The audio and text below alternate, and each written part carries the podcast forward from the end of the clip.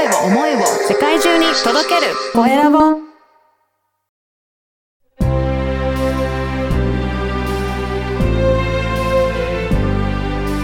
経営者の志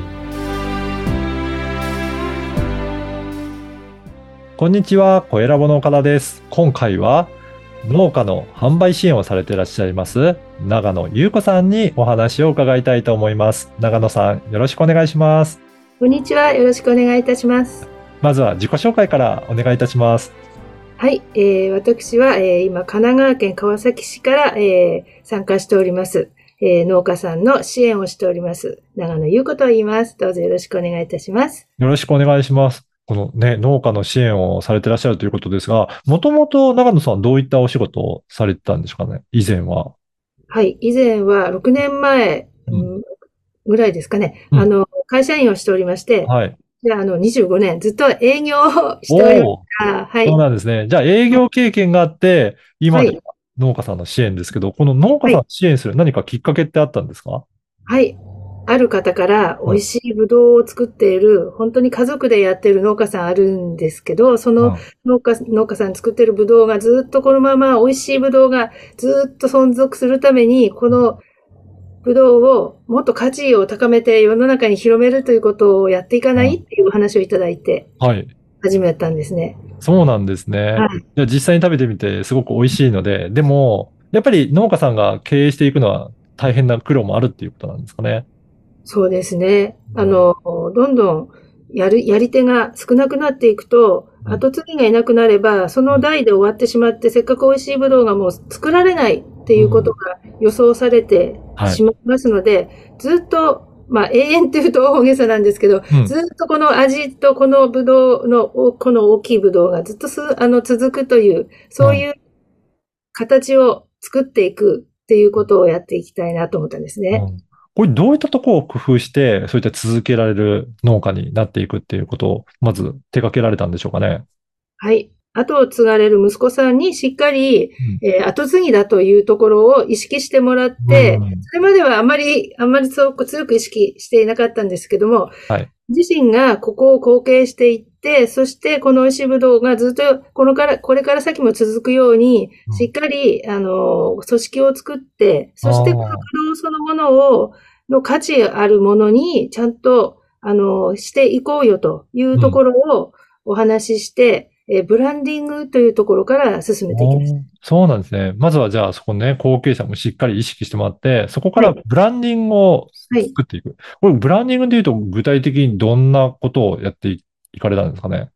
はい。なんとなく作っていたぶどう、なんとなくこう作ったものを買ってもらっていたところから、誰に買ってもらいたいか、どんな風な買われ方っていうと、どん、まあ、家族で食べたいとして買うのか、誰かに送りたいああ、はい。かとか、いろいろこう、買うにも目的がいろいろあるあかと思うん。ですけど、うん。そこをですね、明確にこう、したんですね。あうの、んこう、絞ったっていうんですかね。うんうん。で、その農家さんは、あの、贈り物として、この、喜んで、この方に送ったらきっと喜んでもらえるなという贈答用としてやろうというふうに、そこに絞って、贈答用のブドウということを決めたんですよ。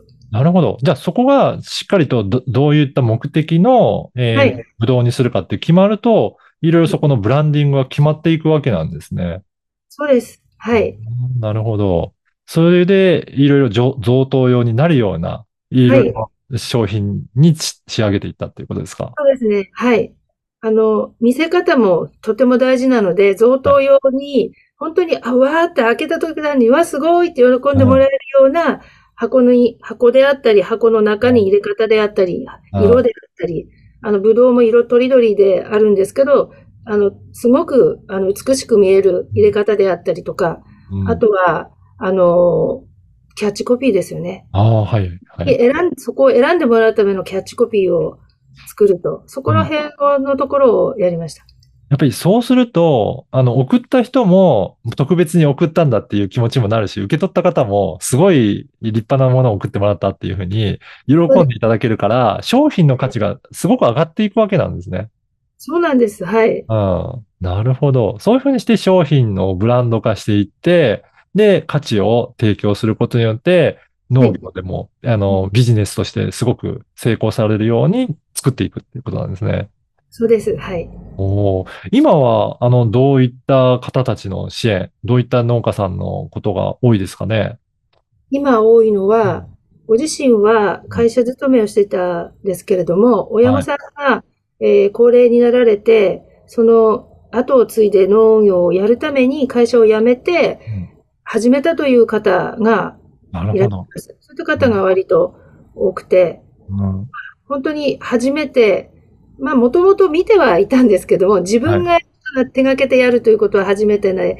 そしてそれを、まあ、ビジネスとしてうん。どう展開していけば利益が出していけるかというところのやはりな悩みがありますので、そこに伴走しているというところがメインになってます。やっぱりそうですね。皆さん、この農家の、あの、お家は、後継者にも困るけど、しっかりとビジネスになっていけば、息子さんとかが引き継いでいって、自分がしっかりやっていくんだっていう意識も芽生えてくる感じですかね。そうですね。儲かんないと思ったらやりたくないなって気持ちになってますもんね。そうですよね。ねでも、ビジネスとして成功しそうだなっていうのが見えてくれば、しはい真剣にやってみたいなっていうふうになりそうですよね。はい。思います。うん。あの、この番組は経営者の志という番組ですので、ぜひ、長野さんの志についても教えていただけるでしょうか。はい。私は、えー今、そういった農家さんが、ご自身のお家の農業をビジネスとするだけにとどまらず、はい町、その町全体が農業で活性化するというところを目指している方に、本当に寄り添って伴走して、もう将来的には、えー町づくり、町おこしにまで広がるようなビジネスになっていけばいいかなと。そして若者がですね、ああ、農業って面白いよねって思って、農業にえー参入してくる人が増えてくる、そういった世の中にしていきたいなというふうに思っております。いや、そうすると農業の未来がどんどん明るい感じになっていきますね。そうですね。はい。うん軽くしたいですね。ねこれ今はあれですか？じゃあ若い方をどんどんどんどんこういった農業のビジネスに来てもらいたいなっていう思いで活動もされてらっしゃるんですかね？はい。今、具体的にそこは着手はしてないんですけれども、今やっているあの農家さんが将来的には、えー収納としての受け皿作りをしたいという夢や希望をお持ちなので、そこも一緒にやっていきたいなと、これから考えて作っていきたいところですね。ね、そうすると、本当に、今まで結構個人でやってるような方が多かったのかもしれないですけど、組織としてだんだんとなっていくようになると、また違う雰囲気が変わってきますかね？もちろん変わると思います。うんあの、今まで俗人的にこんな感じでうん。っていう風な、まあ、感覚でやってたところが多いと思うんですけど、それだと若者が入ってきても、うん。どうやっていいか全く見当つかないという風になりますので、はい。ちゃんと組織化して、はい。役割があって、何をやるかということを明確にして、うん。マニュアルとかがある。いわゆる今の会社が、うん。新規が入ったら仕事ができる状態も、農業も同じようにそういう組織形態を整っていけば、若い人たちもやっていけるっていう風になるんじゃないでしょうかね。そうですね。だから本当に経験積まないとできないっていうふうになると、なかなか参入が難しかったのが、本当に会社に行くように、行ってもうんすぐになんか仕事ができていって、成果出せるっていうふうになると、どんどん参入していきたいっていう方も増えるかもしれないですね。はい、そう思います。はい。ね。ぜひね、そういった方、あの、興味ある方いらっしゃれば、えっ、と、お問い合わせいただけたらと思います。今あれですかね、コミュニティもなんか運営されてるっていうふうにお伺いしてるんですが、何かそういったところもやってらっしゃるんでしょうか、うんはい、今、農業をやってる、えーい主に若い40代ぐらい以上の方なんですけども、はい方と2代目とか3代目の方と、あとは農業を支援する業を営んでいる方、うん。はい、そういった方が集まって情報交換するコミュニティを開催しております。え。ーこれどれぐらいの頻度に今開催されてらっしゃるんですか？月1なんですけれども、毎月第1水曜日の19時からはい。オンラインでやってうんおります。じゃあそこでいろいろ農業を目指す方だったり、いろんな方が関係者が集まって情報交換していきながらどう活性化していこうかっていうことをお話しされてるんですかね？はい、日本全国から集まってますので、いや、ぜひここにはいろいろ農業関係している方だったりとか、興味の方にはもっと参加していただきたいですね。はい、たくさん増えていけば、もっと賑やかな会になるって、いろんな情報ができるんじゃないかなと期待しております。はい。ぜひね、今日のお話を聞いて、ご自身でもそのコミュニティ参加してみて、いろいろ情報、えー知ってみたいなという方いらっしゃれば、このポッドキャストの説明欄に、長野さんの Facebook の URL も掲載させていただいておきますので、ぜひそこから友達申請して、お問い合わせいただいて、連絡取ってみていただければなと思います。はい。よろしくお願いいたします。はい。今回は、えー農家の、えー販売支援をされていらっしゃる長野優子さんにお話を伺いました。長野さん、今日はどうもありがとうございました。ありがとうございました。